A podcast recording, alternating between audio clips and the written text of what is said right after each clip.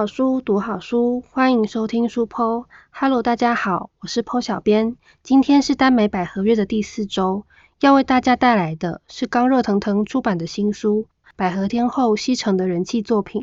不小心约到上司怎么办？百合虽然是小众市场，但西城以独特细腻的风格，成功收获了一批死忠读者，并且吸引越来越多人注意到居二楼小说。去年底，西城在 Instagram 以短片形式连载，不小心约到上司怎么办？厌世感满满的小秘书尝试在网络上约炮，却不小心约到了自己的鸡掰上司。充满爆点的开头，让本片的讨论度在 d c a r Instagram 等社群平台上瞬间爆炸。粉丝们的留言也让西城有了将这个故事延续下去的想法。这才有了今天以十二万字和大家见面的欢乐故事。不小心约到上司怎么办？将在十二月十六日出版。不论你是否已经先在破破原创网站上看完全文，或是期待翻阅纸本书的感觉，又或者你还不认识这本书，都可以先跟着破小编，透过声音进入这个有趣的百合世界里。现在就让我们来听听裴玉瑞是怎么和他的恶魔上司穆若菊有更进一步的关系吧。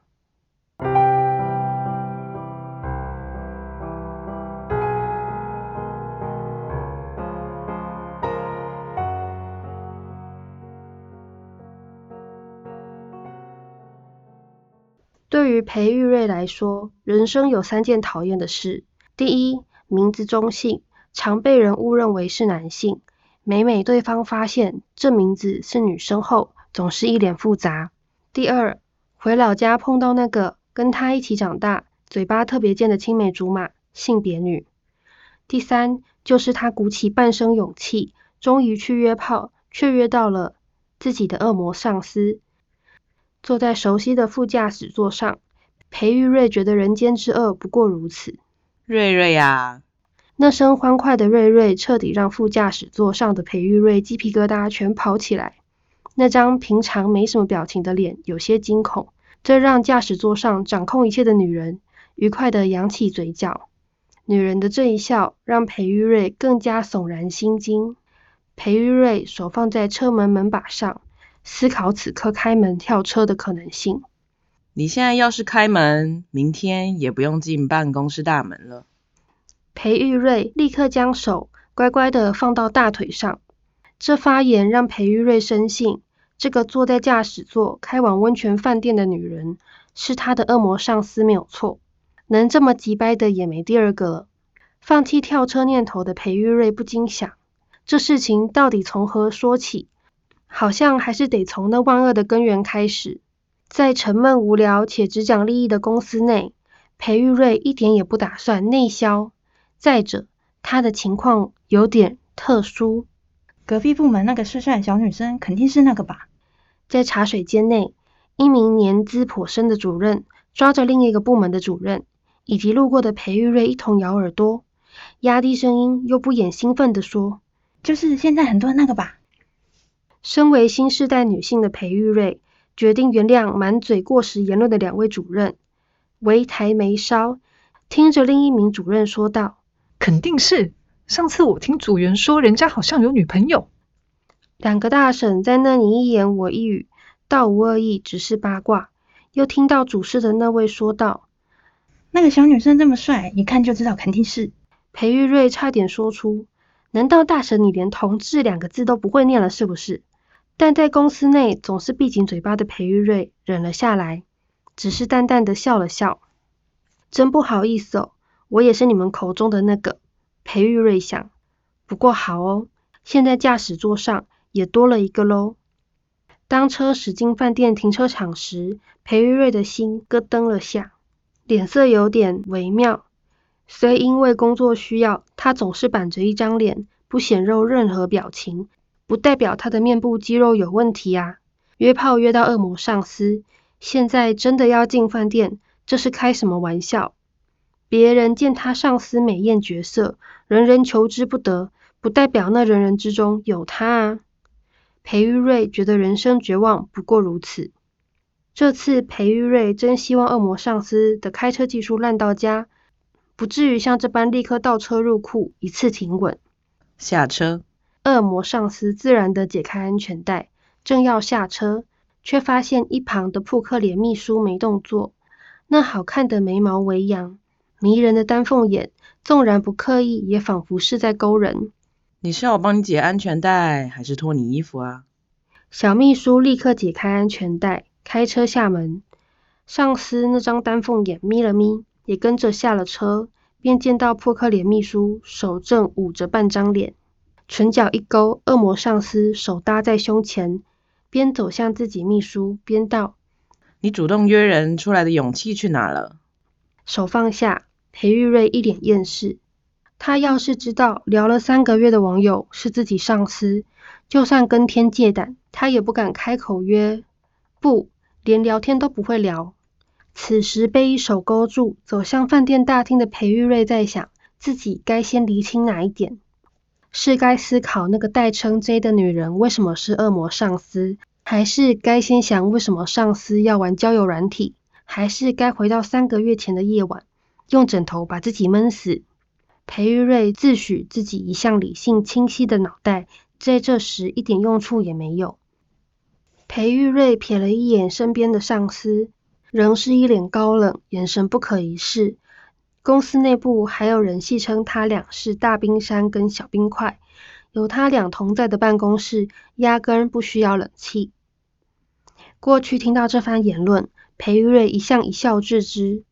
然而现在他亲身体会这种感受，默默检讨自己平时真的太苛刻，应该要圆滑一点，才不会风水轮流转，转到了他与上司去开房干。大抵是他俩都穿着窄裙正装，气场十足。饭店人员非常客气的询问此行是否为商务出差。正当接待人员要循着 SOP 往下继续说明饭店提供商务人士的设施时，恶魔上司一句话就让裴玉瑞想立刻转头回家。没有，他要睡我。最怕空气突然安静。这句歌词肯定就是在描述这种状况。裴玉瑞直接夺过柜台上的房卡，独自往电梯大步走去，暗下决定，自己走出饭店后的第一件事，就是要立刻改名换姓。恶魔上司悠悠的跟了过来，还没找到下一份工作的裴玉瑞，没胆直接关电梯门夹上司。然而上司似乎看出他的心思，在电梯门关上后，淡淡道：“你可以改用双腿夹我。”夹三小来干，裴玉瑞不知道该从何吐槽起，憋着一口气道：“为什么是我睡你？按这套路是他背上吧？上司是受这种小说没看过啦。”然而上司不过是语气平稳的回应道：“你自己说你是公的，在我想象中，我自己是上面那个啊。想象中是一个特别悦耳的词。”上司眼神飘过去，眼里有波澜。想象中是拉长的尾音有很多种意思，而听在裴玉瑞耳里是嘲讽。自觉理亏的小秘书气呼呼的走出电梯，在找到房间刷卡进门时，回头恶狠狠的说道：“我不能是第一次吗？谁说要有性经验才能约？莫名其妙。”于是那人称大冰山的恶魔上司没忍住的扑哧一笑。背抵着关上的门，红唇微勾。那你的第一次就是我的了。我是不是说错了什么？裴玉瑞惊觉自己似乎说了非常不得了的话，不知道为何，总觉得上司的笑容灿烂的非常可怕。到底是哪步走错了？独自躺在加大双人床上的裴玉瑞望着天花板。一边听着浴室传来的水声，心中毫无波澜，如一片死水，好心累。知道约炮对象是自己上司后，在这之前的所有期待与忐忑烟消云散。走到穷途末路的他，甚至在上司进浴室洗澡后，拿起手机，打开匿名论坛，发了一则贴文，求解约炮约到自己上司怎么办？贴文一发出去。裴玉瑞就把手机扔到一旁，双手放在平坦的腹部上，看着天花板发呆。等了会儿，裴玉瑞拿起手机再次查看，险些把手机给扔出去。睡了他，某 A 网友说；上了他，某 B 网友说，吃了他，某 C 网友说，裴玉瑞就想吐槽一句，这三句的意思哪里不一样？然而下面热热闹闹的，短短一则贴文，霎时涌入数十则留言。不具名的 D 网友说，手指短的那个负责腿张开就好。裴玉瑞伸长手，张开五指，白皙修长。骨节分明的手遮掩住白晃晃的灯光，裴玉瑞想起上司那张平日握着钢珠笔的手，瞬间恼怒。那人的手要比自己更长一些，像是弹过钢琴、吹过长笛的手，十指修长，特意保养过手指，每一指尖都修得圆滑干净，在光线照射下，甚至能看见指甲面的光泽。认识的两年来，裴玉瑞也从未见过上司涂抹指甲油，那手总是流利的在合约末端签署名字，一遍又一遍。上司有一双过分好看的手，等等，我到底在想什么？裴玉瑞甩甩头，一个恼羞就删除了低网友的留言，并为自己的行为下了一个非常完美的注解：手指长度不重要，他的手指。就是比上司短一些些，怎么了？裴玉瑞哼了两声，继续往下滑其他网友们的留言，血压瞬间飙升。后原 po 删留言是不是因为手指短？好啦好啦，不用手也能用别的啊，别的不用手还能用什么？对于未经人事的裴玉瑞来说，这太难懂了些。裴玉瑞还在努力思考时，下面的留言已经开始暴动。纷纷发表个人高见，对对说来还是持久跟灵活度的问题。没错，手指长是可以顶到，但要是一下就手酸母汤哦。说到感受，还是要又湿又滑才是真享受。加一会的人让你上天堂，不会的让你下泳池，这用处还不如莲蓬头。步步爽的不是深处，懂得都知道是在两节的那个地方。裴玉瑞第一次觉得中文真是博大精深，有看没有懂，每一句看起来都很糟糕，但没有一句能看明白。裴玉瑞想继续往下读留言，忽然从浴室传来的呼喊声，吓得他手机差点扔了出去。瑞瑞，进来。这是叫狗狗进去洗毛是不是？你不进来泡温泉，我就出去泡你。我救狗旺旺。没志气的裴玉瑞立刻从床上跳下，经过穿衣镜前，他瞥了一眼自己镜中的模样。那张清秀的面容上画着淡妆，五官秀气，杏眼沉静清澈。可或许是因为常年表情甚少，眉目间带着疏离，并不是能让人一眼就生的好感，但也绝不令人生厌的长相。在镜中忽然多了一张艳丽精致的面容。上司下水后，脸上已无粉妆，卸去了几分干练，多了几分素雅。这不是裴玉瑞第一次见到上司素颜，可仍旧多看了一眼。如何？对你的初夜对象还满意吗？不要再强调初夜。裴玉瑞觉得这也算是职灾项目，精神受损的那种。他转过身，拨开上司的手，背对上司，很快的解下自己的衣物。走进有毛玻璃隔挡的淋浴间冲水净身，上司一步一步走向他，两人相隔一面毛玻璃。裴玉瑞拿着莲蓬头的手不禁紧握几分，要是等会门开，他就假装手滑，喷湿上司一脸。赞赞，瑞瑞，在热气氤氲的浴室中，上司的声音被放大数倍，回荡耳畔。你为什么会约？裴玉瑞默默收回手。看起来是用不到了，他绝不承认，觉得有些可惜。至于这问题，你不也约？这不是办公室。尽管裴玉瑞知道这片玻璃后是自己上司，今天过后还得在公司见到的人，可或许是因为隔着一面毛玻璃，一时之间他有些忘记要保持分寸，沉默了会儿，在裴玉瑞正想着该怎么转移话题时。上司的声音轻轻响起：“我会约，是因为约的人是你。”这句话的讯息量庞大，裴玉瑞的脑袋自动运转起来，职业病犯了，直接做起分析。第一，上司似乎不是在今晚见面时才知道交友软体上的 F 就是自己。第二，上司知道自己有在玩交友软体。第三，上司知道 F 是自己才答应出来的。等一下，这代表这片阻隔两人的毛玻璃门突然敞开，在上司面前是一脸惊惧又表情微妙的小秘书，这让上司不禁弯起嘴角。很好，不枉他等了两年。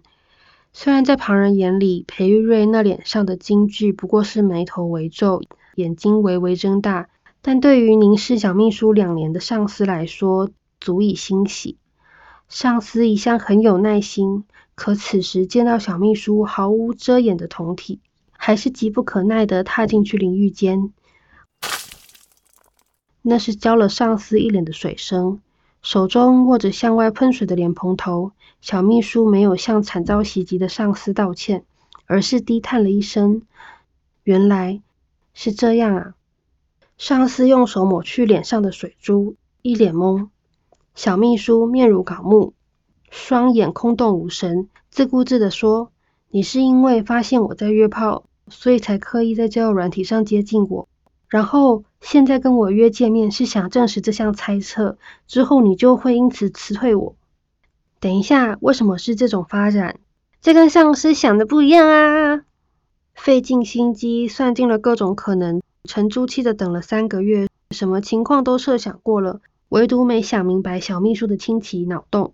上司差点没忍住打开裴瑞的脑袋，看看里面是不是盖了一座台北车站，有够难懂。这绝对不是自己的问题，对吧？上司如此想。时间拉回三个月前，一切之初，裴玉瑞并非一进公司就是秘书，是在一年前的某次事件后，缺秘书的上司主动提拔他，让他当自己的秘书。在那之后，别人就调侃他俩可以组团出道，团名是大冰山与小冰块。对此，上司弯弯唇角，不置一词。小冰块啊！上司望着总是坐得直挺、面无表情的小秘书，忽然觉得这昵称倒是挺适合裴玉瑞的。若非裴玉瑞长相清秀，有着与气质相异的稚气面容，以及那双清澈干净的杏眸，大抵别人就会说他俩是冰雹组合了。不过，对于他人的闲谈，上司其实没放在心上，只当是茶余饭后的话题，听过便忘了。在公司的他们。总是沉默相对，对谈简洁有力。一来是在裴玉瑞心中，上司特难相处；二来是裴玉瑞自身也过于疏离冷淡，一向公事公办，让人望着垂涎三尺，却苦无机会扑上去。是上司不否认，是因为私心才将裴玉瑞调到自己身边。可说实话，若不是那次事件，也许他俩现在还是裴专员与穆总经理。这样疏远的关系，裴玉瑞晋升为秘书的半年后，上司想，那句近水楼台先得月，是不是也有不灵的时候？不然两人之间的关系为何毫无变化？裴玉瑞还是那个不咸不淡、不冷不热的秘书，事事做得细致又完善，就是连想刁难他几下都是枉然。上司一面敬佩，另一面又感到烦躁。可上司从未表现出半分，在没有全然的把握前，他不会出手。在等了数月后，总算在三个月前，他等到一个极佳又绝妙的机会。看似完美、毫无破绽的小秘书裴玉瑞，居然有在玩交友软体。三个月前，两人到日本出差，三天两夜，一间房间，两张小床，什么事情都没有发生。在裴玉瑞洗澡时，他放在床上，手机震动，吸引了上司的注意。上司不过随意一瞥，就看到让人惊讶的讯息内容：“嗨，你住哪？约吗？”这个约是他想的那样吗？上司的心跳有些快，面色仍旧镇定。他很快的记下图示，躺到自己的小床上，拿出手机开始上网搜寻。最后，上司还真的找到了那个 APP。也的确是交友软体没错，于是他趁着小秘书走出浴室前，飞快的完成注册。在昵称那栏，上司想了一下，给自己起了一个昵称 J，源于他的本名。小秘书踏出浴室时，上司的心咯噔了下，可他仍旧镇定，不为所动。小秘书压根儿没有察觉到异样，只是一边擦头发一边拿起手机。完成注册程序的上司眼角余光不自觉地落到小秘书身上，而敏锐的裴玉瑞感觉到了视线，看了过去。换你洗澡了。嗯，上司轻轻嗯了声，拿起手机坐起身。尽管刚出狱的小秘书脸色红润诱人，可有件事上司现在就要知道。裴玉瑞背对上司坐在梳妆台前，一手拿着吹风机，另一手划着手机。倘若那时他有抬眼，或许能从镜中见到那双幽深的眼眸。那个交友软体有个附近交友的功能，定位方圆五公里内都可以送出交友邀请，而成为好友的前提是双方同意。打开定位，再打开蓝牙，不过一会儿，地图上果真出现了数个黄点。上司点开那离自己最近的黄点，便跳出了裴玉瑞的侧脸照。不会错，那个昵称 F 的女人，真的是眼前在吹头发的小秘书。时至今日，上司仍记得当初发现时的冲动，内心暗潮汹涌，面上仍不动声色。上司点下交友邀请的同时，抬起头与裴玉瑞对到了眼。那一眼，像是他在公司见到裴玉瑞的第一眼。仅仅一瞬间，他就知道自己的目光注定要追随着这个人。我去洗澡。压抑内心的万千情绪，上司站起身，拿着浴袍走进浴室。一关上门，他就闭上了眼。真的太不妙了。温水洒下，洗去了上司大半的情绪。现在不过是拿到接近小秘书的门票，能不能真正踏进去小秘书的私领域，他其实没把握。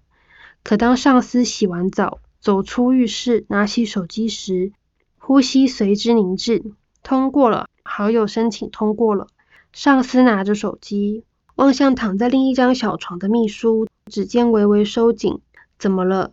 察觉到不对劲的小秘书放下手机，迎上上司的目光，注意到他手中的手机，顿了下，淡淡问道：“是要确认明天行程吗？”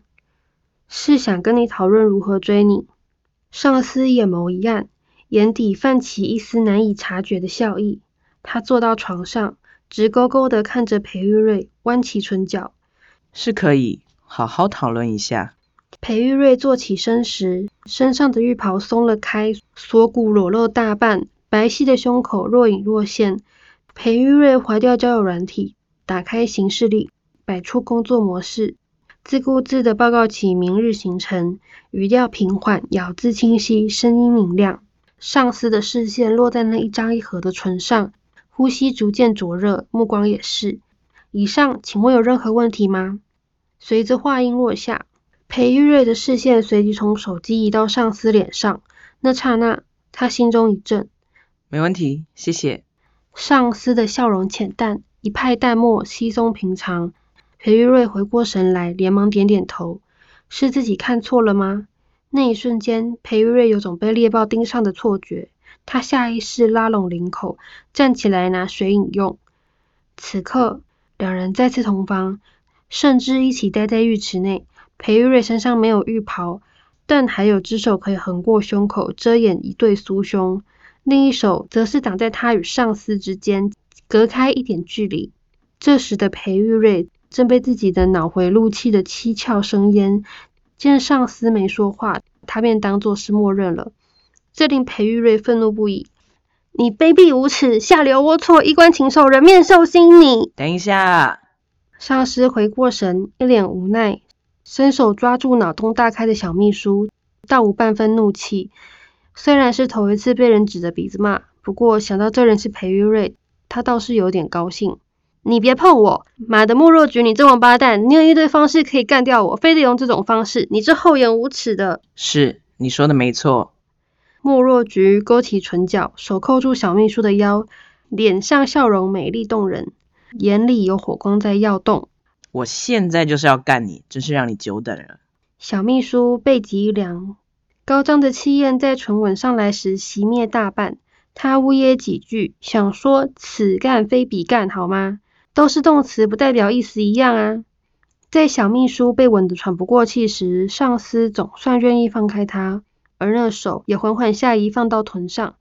小秘书内心一抖，正觉得要被吃掉时，上司忽然悠悠地说：“不过，我不知道怎么做。”四目相视，那点暧昧与隐秘的气氛荡然无存。上司直挺挺地站着，义正言辞地说道：“怎么，你自己说没性经验也可以约的？”裴玉瑞脑袋一片空白，眨眨眼，指着莫若菊说道：“那你刚刚在公三小的，真的是在公三小？”裴玉瑞想：“这要怪你吧？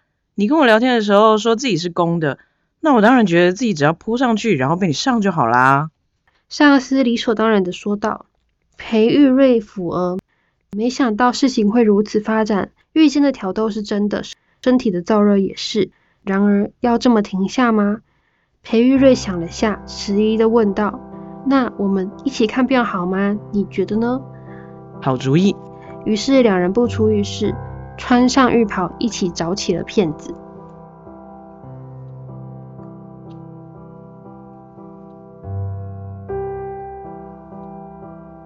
走入一个人的生命中，裴玉瑞曾对此感到遥不可及。